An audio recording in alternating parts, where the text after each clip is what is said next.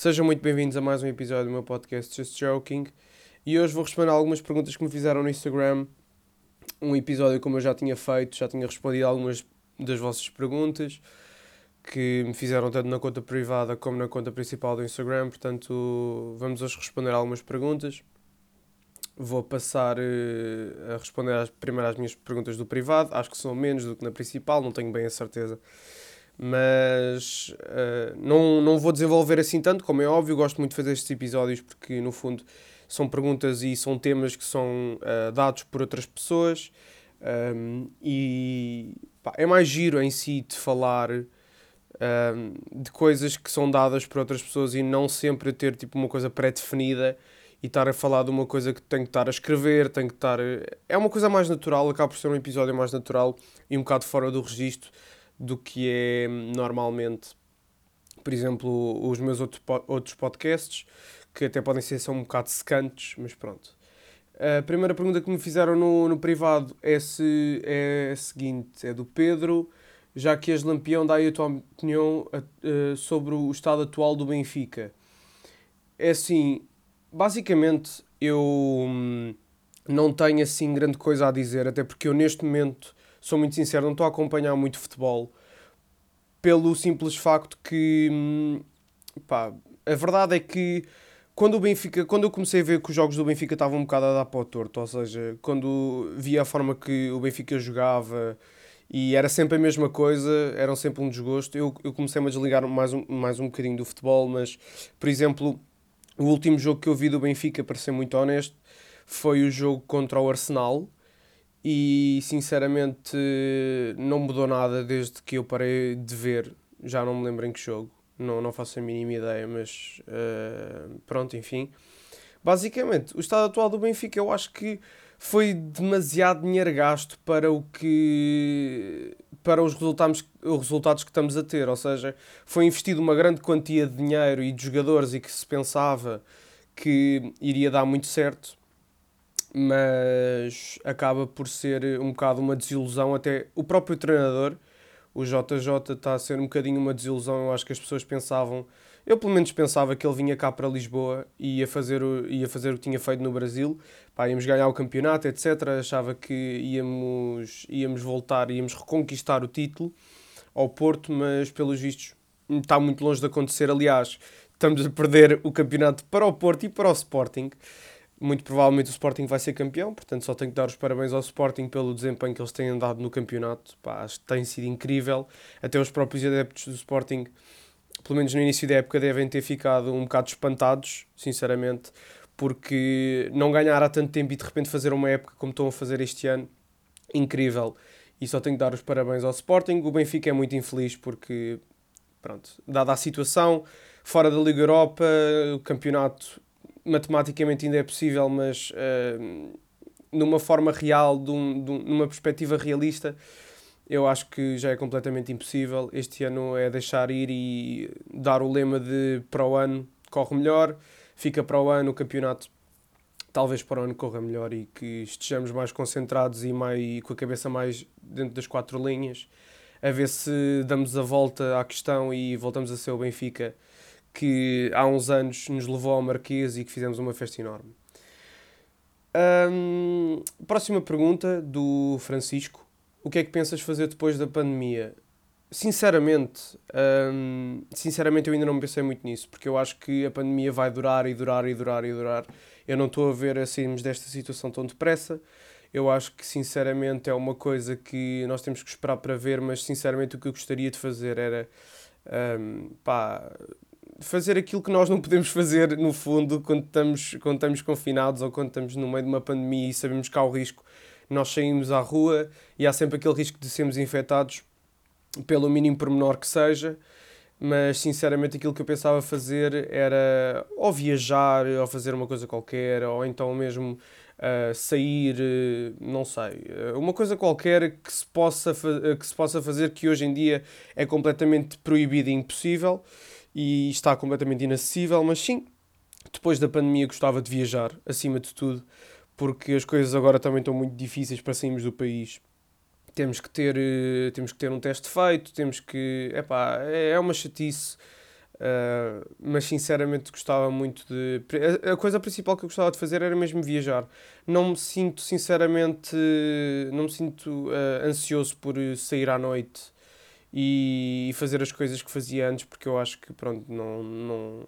Eu não, nunca fui assim uma pessoa muito que gostou muito de, de sair à noite para discotecas e não sei o quê. Gostava de sair com os meus amigos, etc., mas não. a, a minha ansiedade e, e, e, outras, e pronto, e a minha vontade não está neste caso, ou seja, eu não, não ansio muito ir sair à noite, não, não é uma coisa que me faça muita falta, sinceramente, eu acho que estou melhor assim.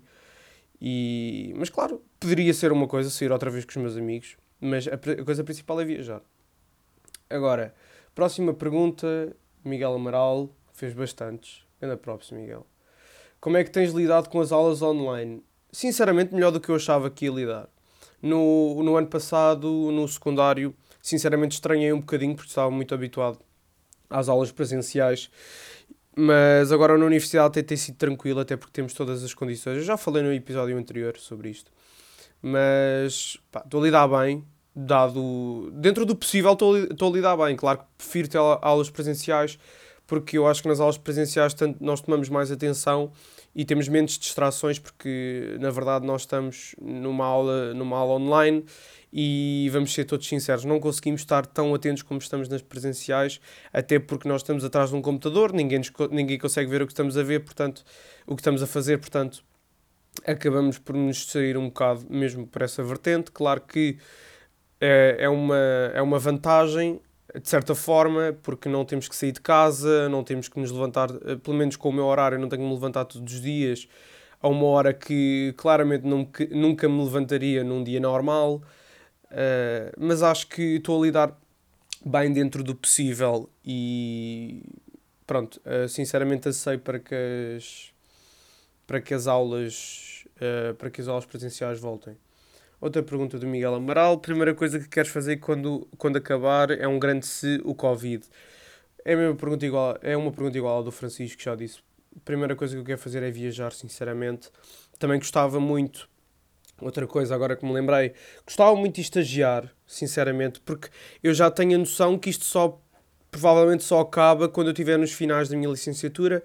Gostava muito de estagiar para uma empresa, gostava muito de experienciar um, o que é um trabalho numa empresa, num escritório, etc. Especialmente com, com o meu curso, que neste caso, Engenharia Informática, uh, gostava muito de, de, de ver e de trabalhar ao lado de pessoas que são já profissionais na área e que já têm um curso tirado. Mas sinceramente é isso: é viajar, estagiar, sair um bocadinho à noite com os meus amigos, com a minha namorada, etc. Uh, não sei. Provavelmente é uma coisa que eu, que, eu, que eu estou a pensar fazer, mas, claro, como, como o Miguel diz, é um grande se e, é um, e este se provavelmente envolve uns 2, 3 anos, ou um, 2 anos, não sei.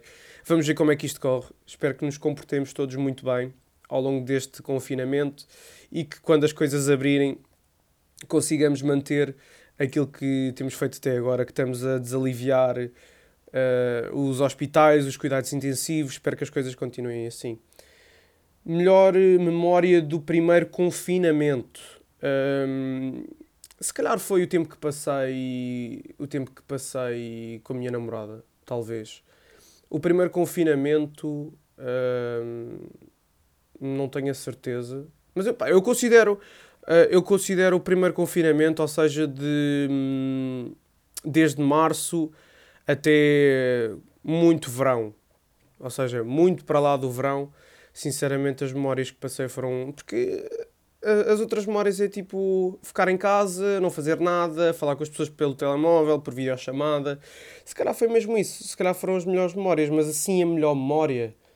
Se calhar foi ter voltado à praia e por, ter, por ser uma companhia especial, eu acho que por esse facto. Uh, pá, era uma coisa diferente, eu já não ia à praia tanto tempo, pensava que mesmo que não ia à praia naquele verão, mas pronto, se calhar foi essa a, a melhor memória, não, não, não vejo assim outra porque estávamos confinados, não podíamos fazer nada. Uh, mas se calhar foi isso, não sei. Se calhar foi provavelmente isso. Agora, uma pergunta do Tiago. Fala de Naruto. Sinceramente, uh, eu acho que. Eu não sei se já falei nos meus podcasts Naruto ou não, mas quem me conhece sabe que eu gosto muito de Naruto. Acabei de ver recentemente o Shippuden e sinceramente sinceramente é uma das melhores, melhores séries que eu vi até hoje. Uh, um conselho assim para quem quer começar a ver Naruto e ainda não viu, tenha muita paciência, tenha mesmo de gostar daquilo, porque são. Uh, hoje em dia são. Acho que são mil e tal episódios, não tenho bem a certeza. Mas acho que só com o clássico e com o Shippuden eu acho que são 920 ou lá o que é e são episódios de 20 minutos. Portanto, é preciso mesmo gostar daquilo, é preciso uma pessoa estar a ver aquilo com gosto e divertir-se em cada episódio, porque há episódios que são um bocado mais entediantes, normalmente, eh, nomeadamente os, os fillers, mas acho que é uma série incrível. É uma série incrível. Todos os personagens, nós agarramos aos personagens e quando infelizmente eles saem da série ou morrem ou etc. Uh, eh, não vou estar aqui a dar spoilers para quem ainda quer ver Naruto mas eu acho que sinceramente que é uma série que nos apega bastante aos personagens e quando eles partem, pelo menos um, um específico eu posso dizer, a despedida do Minato no, já no Shippuden, já muito à frente no Shippuden, foi das cenas em que eu mais chorei e que mais me partiu o coração, porque pronto, não vou dar spoiler, Uh, as pessoas que viram sabem e também provavelmente choraram bastante também. Não fui a única pessoa a passar por esse heartbreak durante o, o Naruto. Entre outros, há muitos momentos tristes no Naruto em que a, a lágrima desce pela cara e simplesmente vocês não conseguem evitar e é como se fossem crianças novamente. Depois do Matos, uh, como é que foi uh, a passagem do secundário para a faculdade? Eu tenho um episódio a falar especificamente disso. Um, mas sinceramente foi uma coisa muito estranha. O secundário era uma coisa que eu estava muito habituado. Tinha passado lá 3 anos e hum, foi uma coisa, foi um salto um bocado grande, ou seja, quer em maturidade, quer em habituar às coisas. Uh, como é que eu hei de explicar isto? Basicamente, tudo é diferente na faculdade. Tudo é preciso de uma maior maturidade na faculdade, com uma maior cabeça. Não se pode ir para a faculdade, primeiro que tudo, indeciso. Temos que mesmo gostar do curso em que estamos, porque não gostar do curso em que estamos vai dar asas a outros problemas do tipo epá, vou desistir do curso, ou então as notas não são tão boas porque não estudamos aquilo que nós queremos. Uh, eu acho que, sinceramente, o que mais me fez impressão uh, da passagem do secundário para a faculdade foi mesmo a exigência que a faculdade tem, que o secundário não tem, como é óbvio. Mas uh, uma coisa muito positiva é que no secundário, se calhar, não gostava de tudo o que eu fazia. Aliás, 90% das coisas eu não gostava do que fazia e passei para a universidade e sinceramente não podia estar a gostar mais do meu curso, não podia estar mais maravilhado pelo meu curso. Não, acho que não, não haveria. Eu não me vejo em outro curso, sinceramente. Ambiente universitário. É uh, pá, sinceramente, eu não tenho sentido muito aquilo que as pessoas, se calhar, por exemplo, uh, que foram para a universidade em 2019 sentiram, porque o ambiente, o ambiente é muito diferente. Nós estamos a falar de um, de um ambiente antes em que haviam praxes, se desenvolviam relações de amizade, uh, nesses mesmos eventos ou nos arraiais das faculdades. O ambiente é todo diferente, até porque nós estamos muito mais limitados. Uh, mas, em geral, a experiência que eu tenho do ambiente universitário é ótima. É... O ambiente é ótimo. Não conheci alguns amigos que, pá, sinceramente, 5 estrelas. O pessoal da minha turma é todo 5 estrelas. Não, não dou mal, com ninguém, muito pelo contrário, dou-me muito bem com toda a gente e acho que não podia ter tido mais sorte. No ambiente, especialmente, por exemplo, o IAD tem um, um, um ótimo ambiente para nos integrarmos, porque toda a gente uh, vos integra e fazem, fazem-vos sentir como se fossem mesmo da faculdade. Pá, eu acho que não há nada melhor do que isso. Outras faculdades não consigo dar o exemplo, até porque não estou nelas e não consigo uh, mostrar ou, ou dizer uma vertente que não conheço. Mas acho que basicamente é isso. O ambiente universitário, pelo menos no meu caso, é simplesmente ótimo. Estou a gostar e acho que não, não tem havido problema nenhum com ninguém. Portanto, só por aí já vale a pena. Depois, agora passando para a minha principal, para a minha conta principal. Não me fizeram assim tantas perguntas também, posso ter exagerado no início, sou super famoso, uau, sou TikTok famous, uau, não. Mas basicamente, agora passando para a principal, André Carvalho, como foi isto tudo da quarentena para ti? Pá, para ser boada sincero, no início foi muito difícil. Porque eu estava habituado em sair, em ter com os meus amigos, uh, pá, simplesmente foi parte da liberdade que todos se calhar tínhamos que foi embora porque tivemos que estar em casa durante mais tempo do que se calhar queríamos. Portanto, para mim, ao início foi muito difícil, depois quando me fui habituando, até, uh, pronto, aconteceram coisas que me deixaram muito feliz e, e, e, fizeram com que eu não pensasse tanto no facto de eu estar com, confinado e, não, e as coisas não serem como. Mas no início, sim, uh, foi gradualmente melhorando, uh, mas no início custou-me bastante. No início foi um bocado duro, porque, pronto, não é? Nenhum de nós quer estar em casa confinado, nenhum de nós quer uh, não poder sair de casa, ter com os amigos, etc., sair, uh, coisas assim. Foi um bocadinho difícil ao início, mas depois as coisas foram melhorando. Depois, a Beatriz Batista uh, fala de. Fala não, pergunta. De saúde mental. Epá, eu sinceramente eu não quero aprofundar muito este, este tópico, até porque não me sinto 100% à vontade para o fazer porque eu acho que não é uma coisa que eu sempre tive. Acho que houve, houve momentos em que a minha estabilidade emocional foi um bocadinho abaixo, mas esses momentos uh, não, não se comparam a, a, a, pessoas que tiveram realmente problemas e que, e que realmente sentiram que a saúde mental estava mesmo nos, em níveis muito baixos eu não vou aprofundar muito, mas eu acho que posso levar isto para uma vertente do o que é que mantém a minha saúde mental. Eu acho que posso falar dessa forma, não quero ofender ninguém, como é óbvio, portanto eu acho que não vou entrar e não vou generalizar as coisas, vou falar apenas de mim. O que é que mantém a minha saúde mental? Uh, o que mantém a minha saúde mental, basicamente, é, uh, neste caso, ter bons resultados na universidade. Isso é a primeira coisa, não é a mais importante, mas é uma das coisas essenciais, é sentir-me bem comigo mesmo quer a nível físico, quer a nível psicológico ou académico. Eu acho que a nível académico é muito importante uma pessoa sentir-se realizada, especialmente na universidade, porque nós vamos estar a estudar para depois trabalhar e ganhar o nosso próprio dinheiro e fazer a nossa vida, a nossa família e traçar o nosso destino. Portanto, eu acho que a nível académico, eh, eu acho que os resultados que se têm na universidade e o que aprendemos acho que é muito importante para a nossa saúde mental. A nível psicológico, para mim, é, é, no meu caso, é, é ter uma relação saudável, quer com a minha namorada, quer com os meus amigos, quer com os meus pais. Eu acho que é muito importante. Uh, eu acho que é muito importante, sinceramente, ter essa. É, em todos os aspectos. Ter relações saudáveis com as pessoas. Eu acho que são as relações tóxicas que muitas vezes tiram um bocadinho da estabilidade e saúde mental, uh, desgastam-nos um bocadinho mais.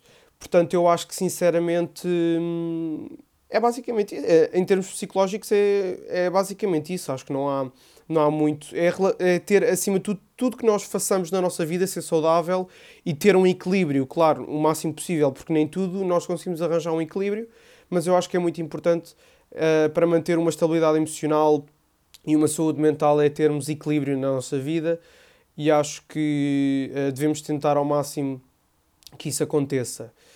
Depois, amizades ao longo da vida eu acho que já falei um, num episódio sobre amizades, mas, e, claro, isto é uma coisa diferente. Outra vez a Beatriz Batista, obrigado por teres feito estas duas perguntas.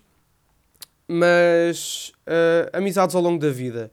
É assim, há uma coisa que eu aprendi, uh, tenho 18 anos também, não, ainda não, não vivi tudo na vida, ainda tenho muito para viver.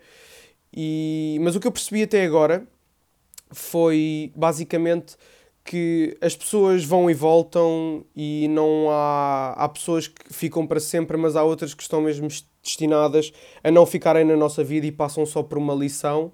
Mesmo amizades, estou a falar só de amizades, há pessoas que simplesmente estão destinadas a ensinar-nos alguma coisa e depois provavelmente têm, têm que sair das nossas vidas para o nosso bem e acho que é completamente normal pelo menos no meu ponto de vista, nós temos que abdicar de algumas amizades que não são tão uh, saudáveis para nós e simplesmente deixarmos ir essas pessoas porque se calhar não nos fazem tão bem como nós achávamos que faziam.